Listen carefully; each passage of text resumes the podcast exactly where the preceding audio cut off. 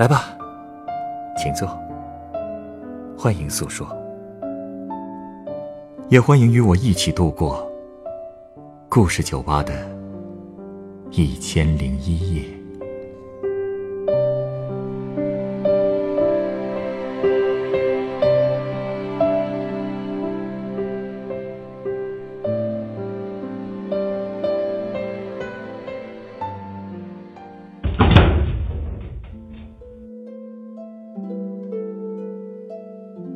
欢迎光临故事酒吧。今天来到酒吧的这位客人向我讲述了他的初恋的故事。这段起始于校园的爱情，从前有哪些让人感动的回忆？等待这份单纯青涩恋情的，又有哪些坎坷呢？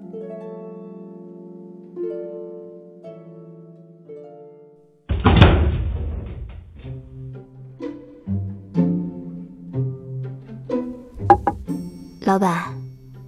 我跟你讲故事，可以不要酒。为什么呀？因为怕你烦啊。但我又想说，为什么你觉得我会烦呢？因为是非常俗套的校园爱情故事啊。推荐我来的人说，他跟你聊天的时候，你曾经说过很多人都喜欢给你讲他们的爱情故事，特别是一些年轻人。所以我猜你一定都听腻了。但是，但是你又很想讲。对，你一定知道，我送给讲故事的人的鸡尾酒，是自己决定的。是啊，这是你的特色吗。我的另外一个特色就是，我从来不会觉得哪类故事是俗套的，所以啊，你真的不用给我打预防针。即使我天天听校园爱情故事，也不会觉得腻的，因为世界上没有完全一样的花每个人的故事更不会完全一样，更何况。每个愿意和我分享故事的人，一定都是非常珍视那些回忆的，我又怎么能够不尊重呢？我好像明白为什么他们都喜欢来你这儿了。那我就用我的初恋故事跟你换一杯鸡尾酒喽。没问题。我老家在一个很小的四线城市，我和他，我就管他叫二师兄吧。这个名字挺有个性啊。我和他是在零七年的时候认识的，那年我升高一，八月中旬开始军训，我是从本校直升上来的，二师兄是从别的学校考过来的。按说军训的时候我们不该有任何交集，不过和他分在一个队里的一个男生，初中和我是一个班的，他一直都喜欢我，甚至还跟我表白过，但被我拒绝了，所以那个男生和他们队的人总是提起我。还让他们看我到底怎么样。二师兄就是那时候知道的我。军训之后是分班，我也没想到我们那个班竟然只有一个同学是我认识的初中同学，还是个男生。因为座位是可以随便选的，所以那个男生早就和军训时认识的哥们儿坐在一块儿了。而我初中的时候最好的朋友也分到了别的班。我其实是一个特别害怕接触新环境的人，那时候也有点内向。加上上厕所回来晚，就只好在一个靠墙偏后的位置坐下了。好在同桌是一个很活泼和善的妹子。第一节课，老师让大家选几个班干部，因为彼此都不认识，投票肯定不现实，所以就让大家毛遂自荐。结果老师话音刚落，坐在我前面的一个男生噌的就站起来了，他说自己初中当过班长，所以这次也想申请当班长。没猜错的话，那个男生就是二师兄吧？没错。然后他就被老师任命成了班长。老师让他把最后选出的班委的名字整理出来，其中有个字他不会写，问同桌也不会。我也不知道哪来的勇气，竟然主动告诉了他。他扭过头来冲我笑的时候特别阳光。那也是我们第一次说话。他长得还是挺帅的，性格幽默开朗，学习也不错，所以他也成为了我们班女生的八卦对象。我听他们闲聊时说，过去初中的时候，二师兄有个女朋友，那个姑娘考到了别的学校，好像就分手了。具体的我也没有问过别人，因为我也不感兴趣。不过让我觉得很有意思的是，那些女生说。二师兄在初中的时候还和学校的小混混们称兄道弟，但是每次小混混欺负同学的时候，他就会站在被欺负同学的那一边，小混混就不敢太过分了。看来是黑白两道通吃啊，特别神奇的人吧？后来我和他慢慢熟了，他就经常找我聊天，甚至在自习课的时候和我同桌换座位，坐在我身边。他很健谈，懂得也很多，我也慢慢的对他有了好感，但也算不上是喜欢。我也从来不主动找他聊天。班里有女生喜欢他，可他竟然把女生写给他的情书给我看，所以后来。好几个喜欢他的女生跟我说话也酸溜溜的。我那时候挺内向的，也不会回应什么，随他们怎么说。可到最后，二师兄竟然跟我告白了。他在 QQ 上跟我说，之所以喜欢我，是因为有一次下课后，他从外面回来，看到我坐在位子上看书。教室很吵，只有我一个人很安静。他一下子就被我吸引了。嗯，我能想象那个场景，确实浪漫。那你同意了吗？没有。还记得我跟你说的那个初中就开始追我的男生吧？嗯。我就叫他王同学吧。他还没有放弃呢。是啊，高中之后还经常托人给我传纸条，二师兄也会给我写纸条，甚至还会在学校广播站给我点歌。他甚至还说服班主任让我当副班长。嚯！我当时真是一万个不愿意啊！我成绩又不拔尖，又没什么领导能力，怎么能当副班长呢？可老师竟然说可以让我锻炼锻炼，还说再听听班里同学的意见。我本以为班上不会有人支持我的，因为我不爱说话，也没什么朋友。可班主任问全班的时候，大家竟然全都大声的说同意。看来。你低估了自己的人缘什么呀？都是二师兄跟大家疏通好了啊！这都是他后来跟我说的。男生对我本来就没什么意见，可女生们都觉得我这人很冷，所以二师兄做了不少工作，让他们也都支持我。竟然都做到这份上了！唉，所以我就这么半推半就的当上了班副。之后教导处的会议啊，班级板报啊，就都成了我的事儿了。二师兄竟然做了甩手掌柜，我心说他这是喜欢我吗？他其实是在给自己找助理吧。但是平时他对我还一直都是嘘寒问暖的，也一直在追我，可我就更不敢对他有什么想法了。你想，班长和班副谈恋爱那还得了？班主任得气死吧？所以我就开始慢慢的疏远他。他给我在网上的留言，我也一概不回。后来他生气了，甚至还主动调换了座位，每天上课睡觉，下课打球，甚至还逃课。哎，这恋爱不成也不能自暴自弃呀。不过看他这样，我也觉得自己有点过分了。特别是有一天我打扫卫生时，看到他的书上写的都是我的名字。而且他竟然还在教室的墙上刻了我的名字，用红色的墨水浸在字里面。我高中毕业好多年后，有一次回去看老师，还特意去过那个教室看过，我的名字竟然还在墙上，只是有些模糊了。看到这些，我就有点心软了。晚上我回家在 QQ 里跟他聊了一会儿，说了我疏远他的理由。他说他并没有想过现在要和我怎么样，就是单纯的喜欢我。他说正式交往可以等到高中毕业，甚至大学毕业都可以。所以后来，我们的关系就又好了起来。但很快就是文理分科，我肯定是文科，因为我的理科一塌糊涂。但是他理科很好，而且特别喜欢化学。可他也说过。我选什么，他就选什么。当时学校做过一次分科调查，每人填一张表，表格是我收的。他写的果然是文科。可是班主任特地找他谈了一次，他的父母也被叫来了。所以最后真的分班时，他还是留在了理科班。这样对他其实也挺好的。是啊，那时候他为了我还是太冲动了，甚至有点傻乎乎的。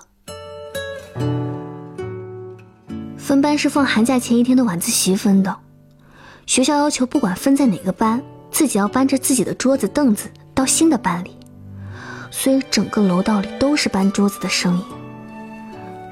那天晚上，也是我第一次见他哭，竟然哭了，是不是特傻？当时是念分班名单的时候，他一直趴在桌子上没有抬头。到了要搬桌子走的时候，我旁边的两个男生说要帮我搬，可他突然走过来说他来搬。当时整个楼道全是人，很挤，楼道的灯也不是那么的明亮。我要去的教室在楼道的最尽头，他搬着桌子走在前面，我拿着凳子和书包跟在他的身后。走在人群里，看着他的背影，我心里突然很难过。可能就是那个时候，我才算意识到自己是喜欢他的吧。一想到我们之后就不在一个班了，鼻子立刻就酸了。快要走到那个教室的时候，出现了特别戏剧性的一幕。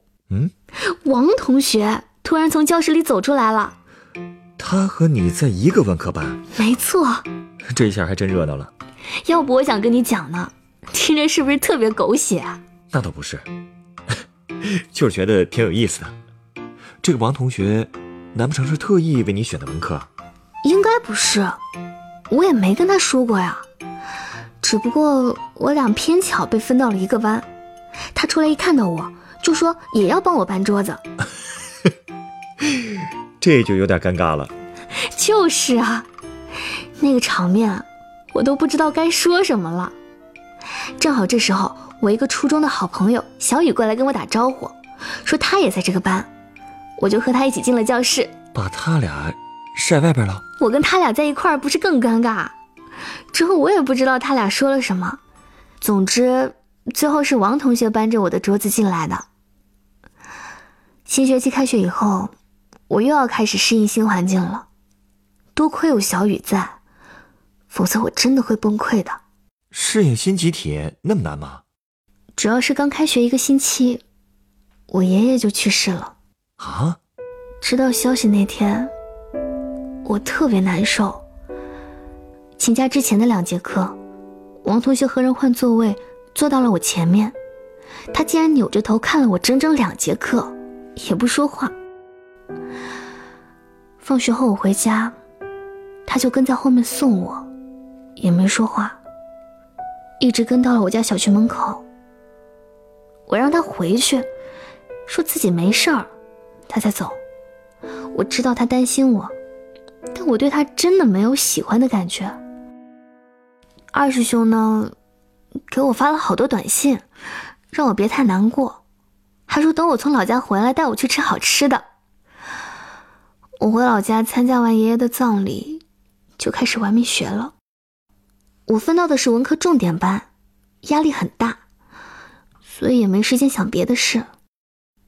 对于王同学和二师兄，我自然是倾向二师兄的。不过真正想明白，还是我生日的时候。我生日前一天，二师兄约王同学到操场，说要来一场公平竞争。难不成要决斗？不是，他们只是商定好用自己的方式给我生日礼物，然后看我愿意和谁一起过生日。这样啊？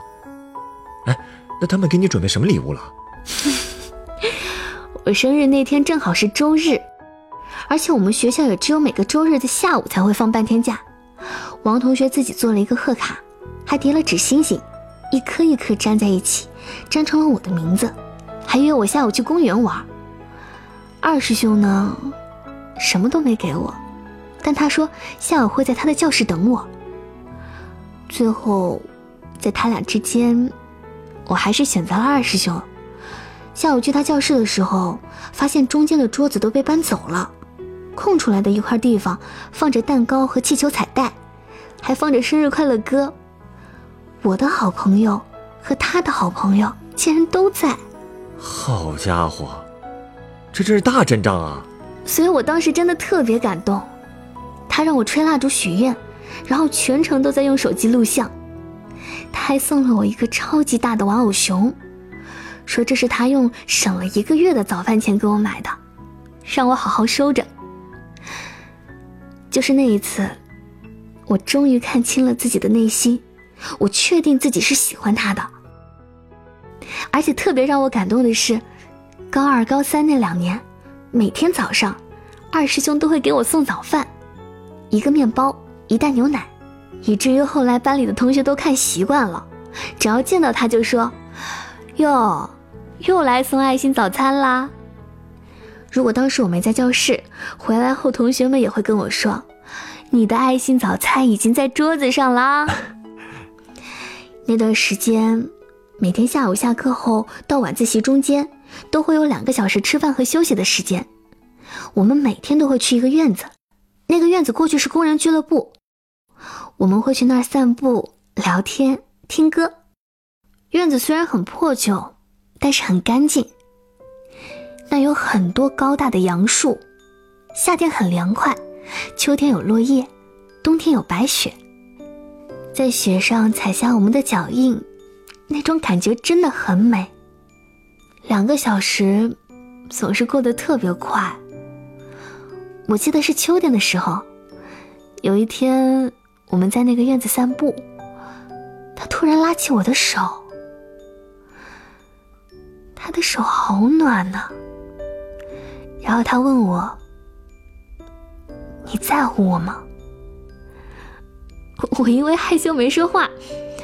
他就又问了一遍，我看躲不过去了，就说了一句“在乎”，他特别开心，那个场景现在想想都觉得很幸福。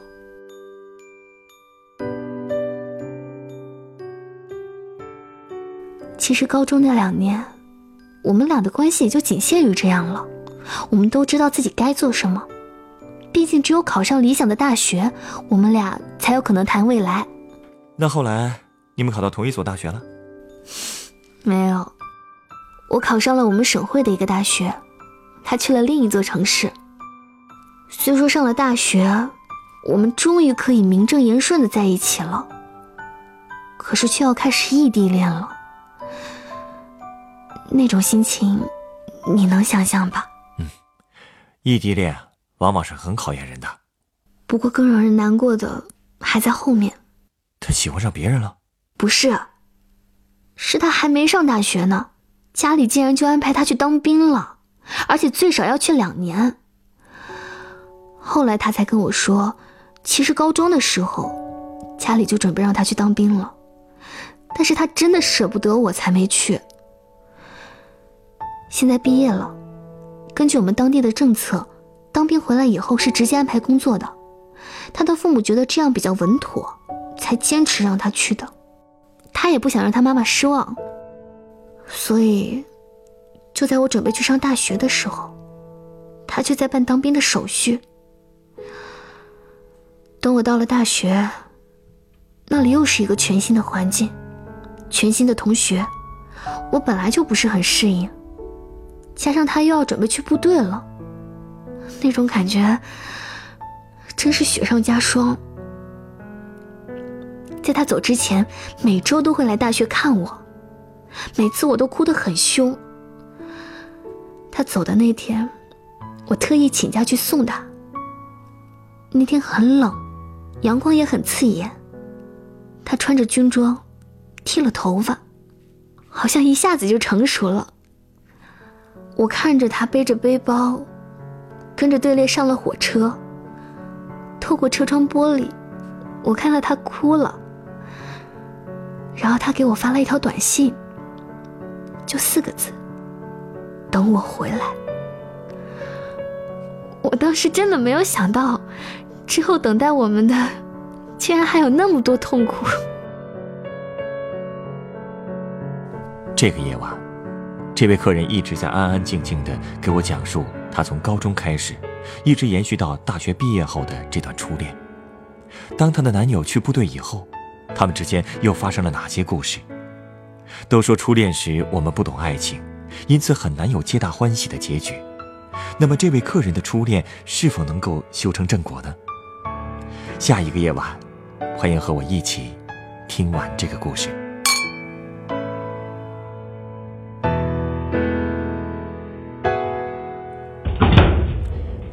本故事原作《天使的跟班》，改编制作陈寒，演播曾荣、陈光，录音董珂、严乔峰。下一个夜晚，欢迎继续来到故事酒吧，倾听人生故事。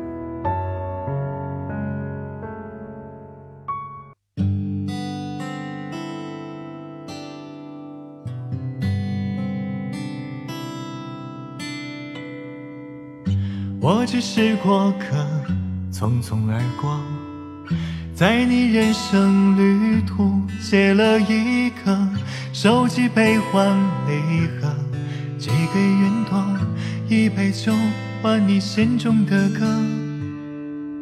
你也是过客，匆匆而过，把所有的坎坷归于生活，笑着诉说。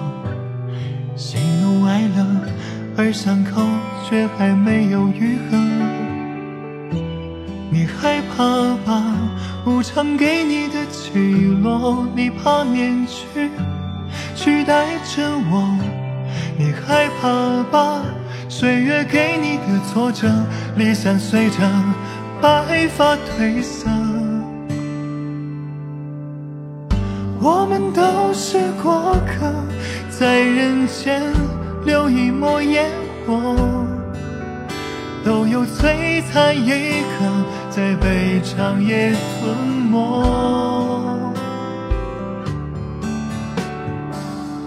我们都是过客，一杯酒种下了因果。那日重逢于星河，愿你不寂寞。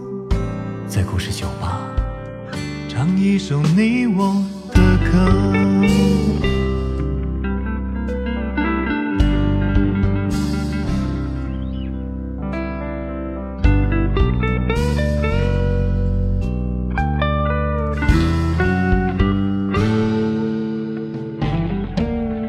我只是过客，匆匆而过，穿过茫茫人海，广厦阡陌。你的悲欢离合，浮于云朵，一场雨换你的泪一颗。你也是过客，匆匆而过，把所有的苦难、爱与执着皮囊一过，笑着诉说，而伤疤却注满了洒脱。别害怕了，无常赋予。你鲜活，所有面容都是真我。别害怕了，岁月似水如清波，洗去铅华，看日升月落。我们都是过客，在人间留一抹烟火，都有璀璨一刻，在被长夜吞没。